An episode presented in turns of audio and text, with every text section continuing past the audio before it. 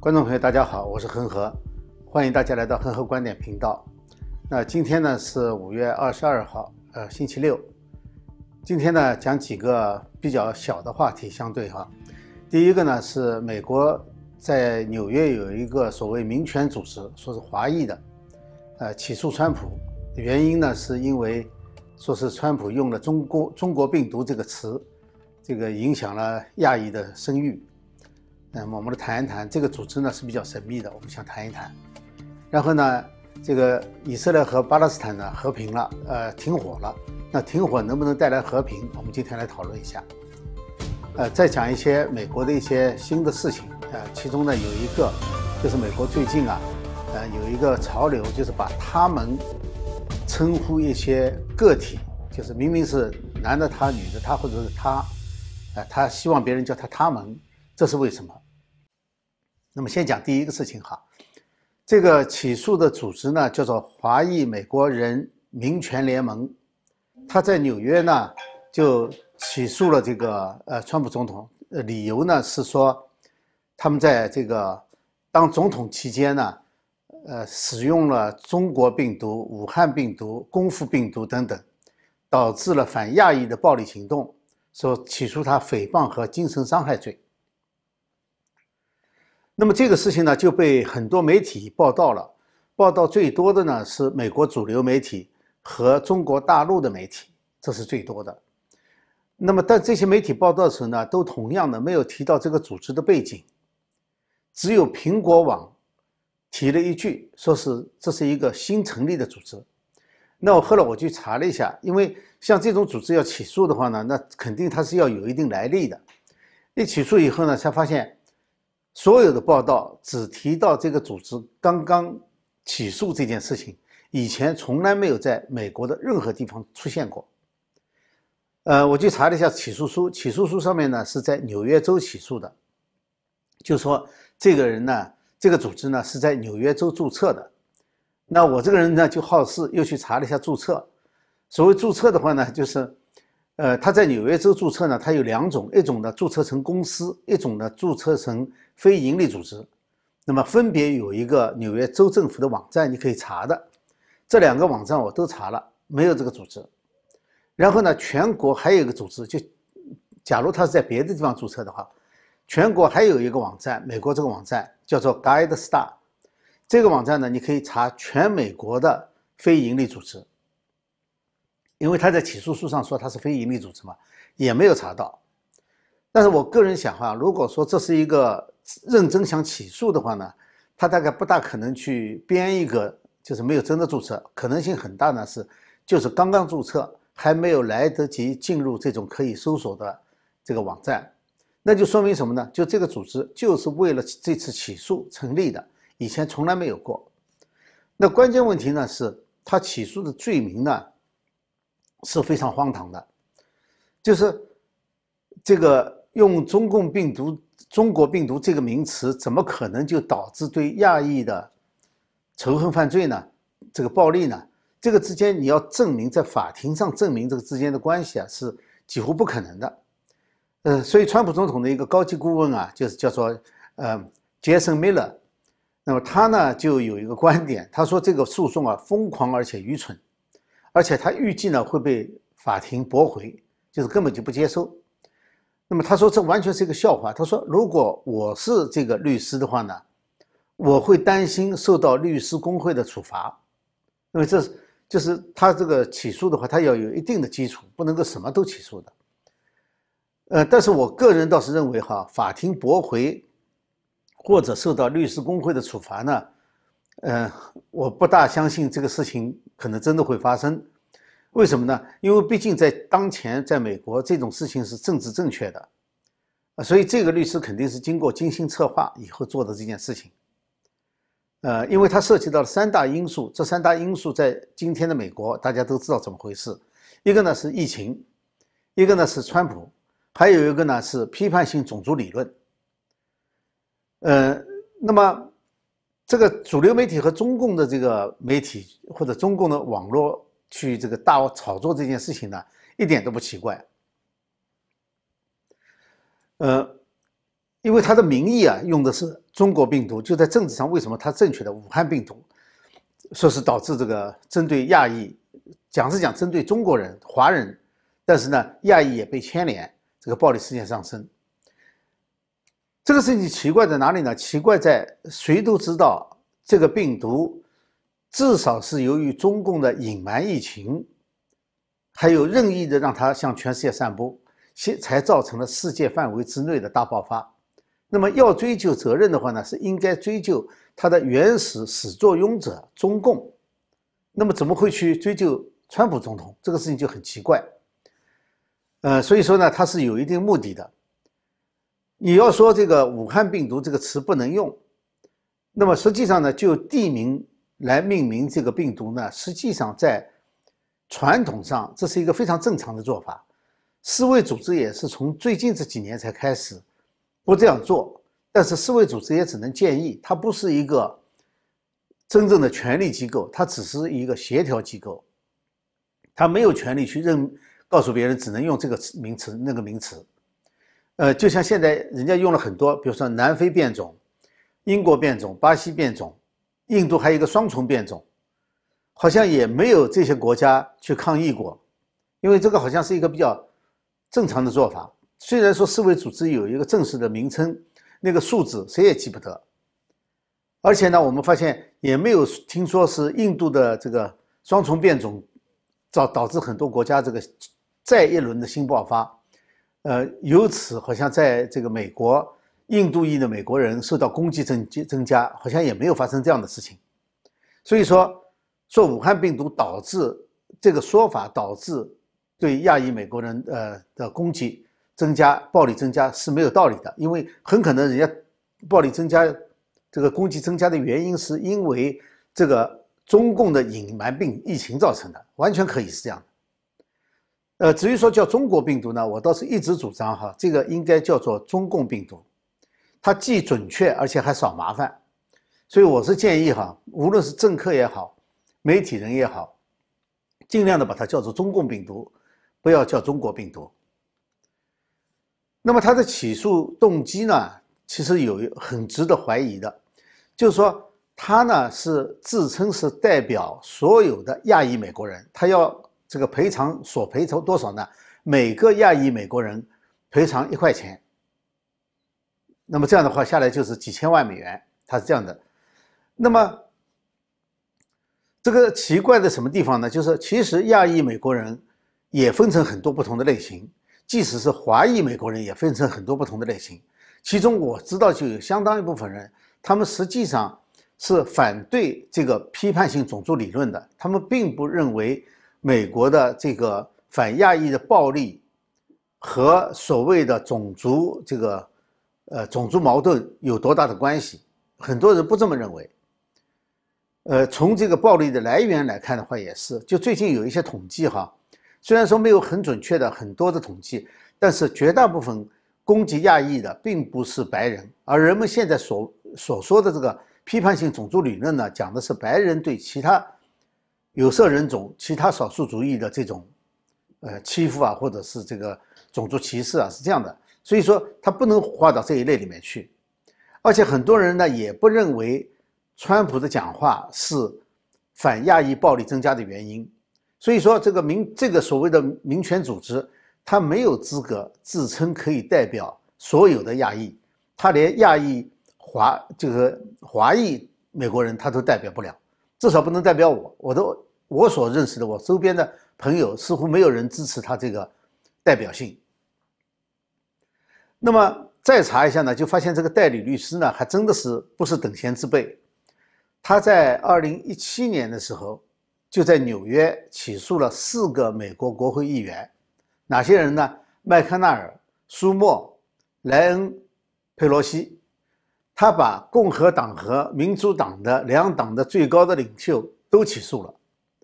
那起诉的原因呢，也跟现在一样的荒唐。他起诉他们是什么呢？是要他们去废除，说是十八世纪奴隶制时代制定的选举人团制度。这个奴隶制度和这个选举人团制度风马牛不相及，这选举人团制度是完全是当时为了照顾美国的这个地域广大，然后各个州的平衡，多种因素造成的，根本就和奴隶制没有关系。所以说，这个炒作啊是显而易见的。就像这次，很可能原因呢也是跟炒作有关。但是呢，它不仅是一般的炒作，你要知道，二零一七年那个起诉案啊，它这个讲的是奴隶制。那么正好呢，这是中共攻击美国历史上自己也有问题，不应该指责中共的这个说法的主要因素之一。所以说，你去查一下的话，二零一七年的这个起诉案被人民网大肆炒作，把它抬得非常高的位置，这可是中共的中央级的喉舌。所以说，这个背景啊，还真的没有这么简单。就是说，他的起诉两起起诉案，显然跟中共的这个，呃。就是叙事方式啊是一致的，恐怕是这次也不是那么简单。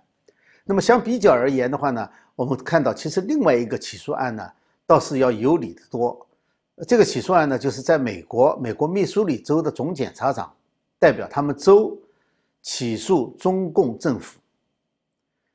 这个最近呢，就是上个星期二啊，他宣布他们已经这是第二次起诉了，已经把这个起诉书送达被告了。也就是说，这个诉状在美国已经成立了。那么，他的被告是谁呢？他告了哪些人呢？中华人民共和国、中国的卫健委、民政部、应急管理部，还有呢，就是湖北省政府、武汉市政府、武汉病毒所，还有中科院。你可以看到，哈，一个是在行政上掩盖疫情的，一个是可能和导致疫情有关的研究机构。这个就非常有道理，你知道吧？呃，他说被告呢令人震惊的欺骗、隐瞒、渎职和不作为的行动，那么就是说，包括这个欺骗公众啊、压制重要的信息啊，还有破坏医学研究、呃逮捕举报人等等。就是说，那么我们比较一下这两起起诉案，无论是起诉的原因、这个起诉的对象，都是完全不同的，而且呢。特别能代表他们起诉人的这种心理和他们真正这个诉讼案的性质是什么？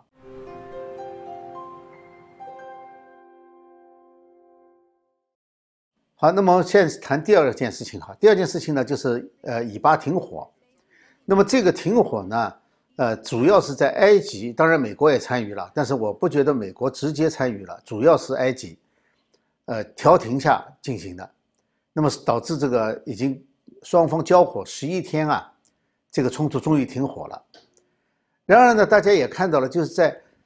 停火生效的当天，在这个东耶路东耶路撒冷的这个大清真寺啊，又发生了冲突。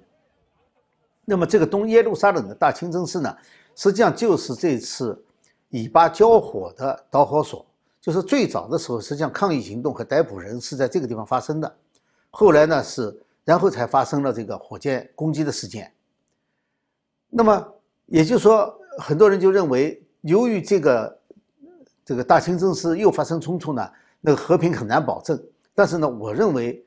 呃，这不一定。我持不同的观点。我认为，停火冲突不太会受这次大清真寺的这个冲突的影响，它能够持续下去，呃，至少会持续一段时间。为什么呢？因为双方其实都有停火的愿望，而且停火对双方都有一定的好处。从哈马斯这边来说的话，他的受的打击非常惨重，就是他的领导人，呃，被定点清除了一部分，呃，不是少数哈，呃，十几个领导人被定点清除。那么呢，另外一个呢，他的这个就是武装力量啊也受到攻击，因为以色列当时放了一个风，说是要地面攻击嘛，结果他们就。怕这个地面攻击嘛，然后就都藏到地道里面去了，包括军火和这个武装人员。结果呢，就被以色列这个钻地弹去这个轰炸，炸垮了很多地道。那么现在损失情况还不是很清楚，但是呢，显然呢，他的作战能力受到了非常大的打击。那么在这种情况下呢，他就牵涉到一个问题，什么问题呢？就是他如果他的实力被打击的太厉害的话呢，那么他就统治巴勒斯坦。特别是加沙地带的这个权威啊，就受到打击了。所以说他必须要保存一定的实力，继续打下去对他是不利的。呃，再打下去对这个哈马斯这个本身的生存都会成问题。那么这是讲他们这个不利的因素。那么另外一方面呢，哈马斯是代表嗯巴勒斯坦的一部分，另外一部分是巴解了还在一一部分，但是大部分呢实际上是哈马斯代表的。哈马斯实际上是被巴勒斯坦选选出来的，巴勒斯坦也是民主选举选出来的一个政权，它只是没有国家而已。那么所有的联合国和其他国家的援助呢，是要经过他的这个政府，然后再分发给巴勒斯坦的，所以这里头呢就有很多利益存在。那有人说这个他们的这个领导人都这个自己都发了财，这个我没有办法去证实他，但是呢，他们至少是有这种好处的。那么如果说他丧失了权威的话，那么这个好处也没有了。所以从他们自己的利益考虑的话呢，他也愿意停火的。那么至于以色列的话呢，他当然也希望停火，不是说以色列是要以消灭哈马斯为目的的，他不是的，他的最终目的是和平，他能够在中东生存下去。那么这个，所以说和平倒是以色列最终的目标。那么这个呢，这个目标要完成的话，他必须得到国际的支持，也必须得到他的对手的内部的支持，就像当年巴解组织一样，巴解组织最后。知道他们消灭不了以色列，共存也许是最好的方式，所以巴解组织最后就放弃了，然后跟以色列实际上就是和好了。那哈马斯呢？其实现在也应该逐渐，我认为哈，经过这次战争以后呢，他可能也会意意识到这一点。那么留下一个，就是对于以色列来说，有一个比较温和的，或者是愿意承认现实的一个巴勒斯坦的统治。政府的话对以色列其实是有好处的，所以说，万一说这个当年巴巴巴解组织这个搞恐怖活动，最后又承认以色列，然后后来他选举的时候被哈马斯选下去了，也就是说，他们政权是可以更替的。那么如果说哈马斯下去了，再换上一个更好斗的政权呢，那不是很不利吗？所以对于以色列来说，停火现在停火实际上也是有好处的。这样的话呢，就不至于说这个大清真寺的冲突会导致双方再爆发大规模的冲突。我认为这个可能性就已经不大了。同时，以色列也需要美国政界的支持，包括美国政府和国会。那么在这种情况下呢，就是说停火对于得到世界各国的，就是不管说这个联合国怎么去谴责吧，啊，但是世界各国内心对他的认同。对他的支持，这个是有好处的。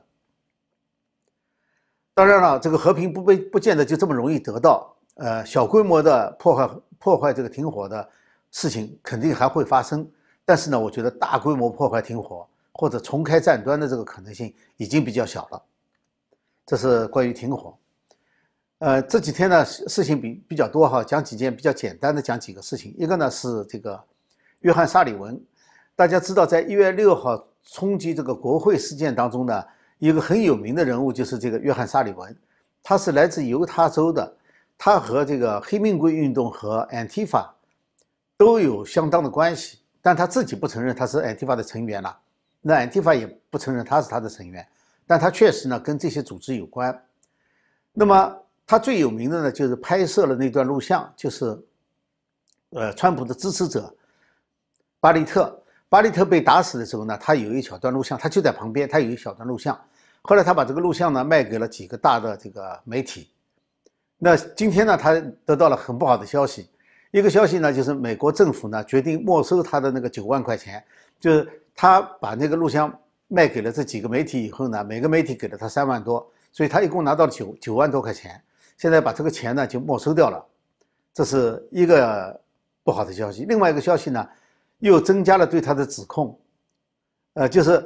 他原来已经有指控了，现在增加，一共对他的指控呢达到了八项。所以说他现在是，我觉得哈，有人对他的存在其实是感到非常不自在的，因为那一天呢，他进了国会大厦，而且呢他又非常活跃，事后又非常高调。然而他这个人呢，他这个人本身的存在呢，就对。一种主流的叙事方式是一个冲击，就是并不能够支持主流的叙事方式，因为他本人和那些组织是有关的，黑黑命贵啊、Antifa 是有关系的，嗯，而且呢，他绝对不是川普的支持者，所以就跟很多人的这个呃主流叙事方式发生了矛盾，啊，这是一个呃新闻哈。那么还最后说一下呢，就是一个美国现在在这个语法上面的一个争论哈，就是说对于一个他。个人的他能不能称他们称为他们？那么这个事情呢，原来其实有一段时间了，但是最新的引引发这个讨论的这几天，这个在英文的社交媒体上讨论的非常热烈，是因为巴比伦蜜蜂的一个网站，这个网站呢，呃，它名字叫巴比伦蜜蜂了，是一个保守派的讽刺网站，有人说他就是保守派的洋葱。因为洋葱我们知道是美国一个非常有名的一个讽刺网站，那么他讲了一个故事哈，讲个故事呢，说芝加哥的警察呢，在这个合用车道、共用车道就是 carpooling 啊，在 carpooling 上呢，拦下了一辆车，车上只有一个人，就是这人开车的，拦下以后呢，这个人呢就对警察说：“他说先生，这里面一定有什么误会。”他说：“我的代名词，就是我本人的代名词啊，是他们。”他叫 they，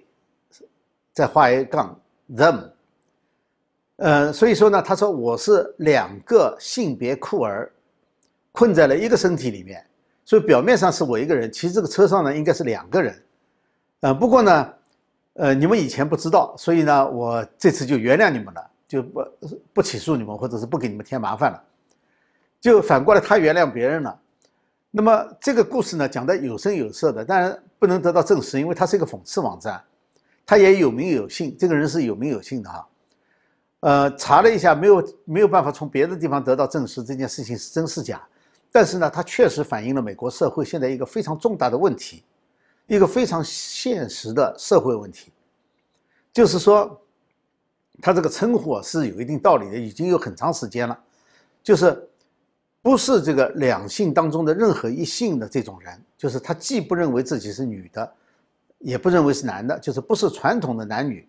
这种个体呢？